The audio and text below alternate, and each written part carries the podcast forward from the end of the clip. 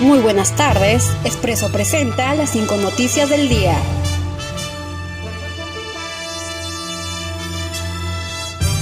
Direza de Lima Provincias pide cuarentena focalizada para su región. El jefe de la Dirección Regional de Salud de Lima Provincias, Alberto Tejada, solicitó al gobierno que se disponga una cuarentena focalizada para su región, esto a fin de evitar el aumento de casos de COVID-19. Asimismo, solicitó la presidencia del Consejo de Ministros sincerar las cifras de personas infectadas y fallecidos por el coronavirus.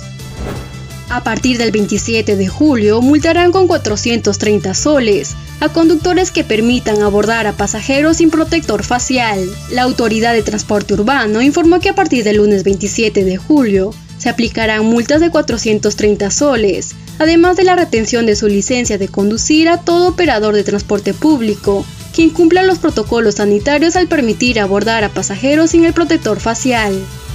Indecopi ordena medida cautelar contra tres empresas de comercio electrónico para que en 10 días devuelvan el dinero o entreguen los productos a personas que compraron a través del Internet. Esto luego de las denuncias recibidas por usuarios que no obtuvieron productos a tiempo y tampoco ninguna respuesta por parte de las empresas.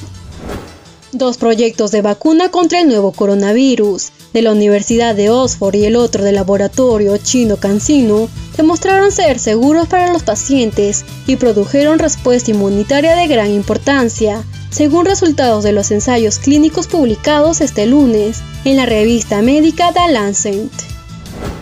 Hong Kong atraviesa una situación crítica por subida de casos de COVID-19. Autoridades de Hong Kong advirtieron el último domingo que el nuevo coronavirus se está extendiendo en la ciudad y la situación está sin controlar con más de 100 nuevos casos en las últimas 24 horas y 400 infectados en estas dos semanas últimas. Estas fueron las cinco noticias para Expreso.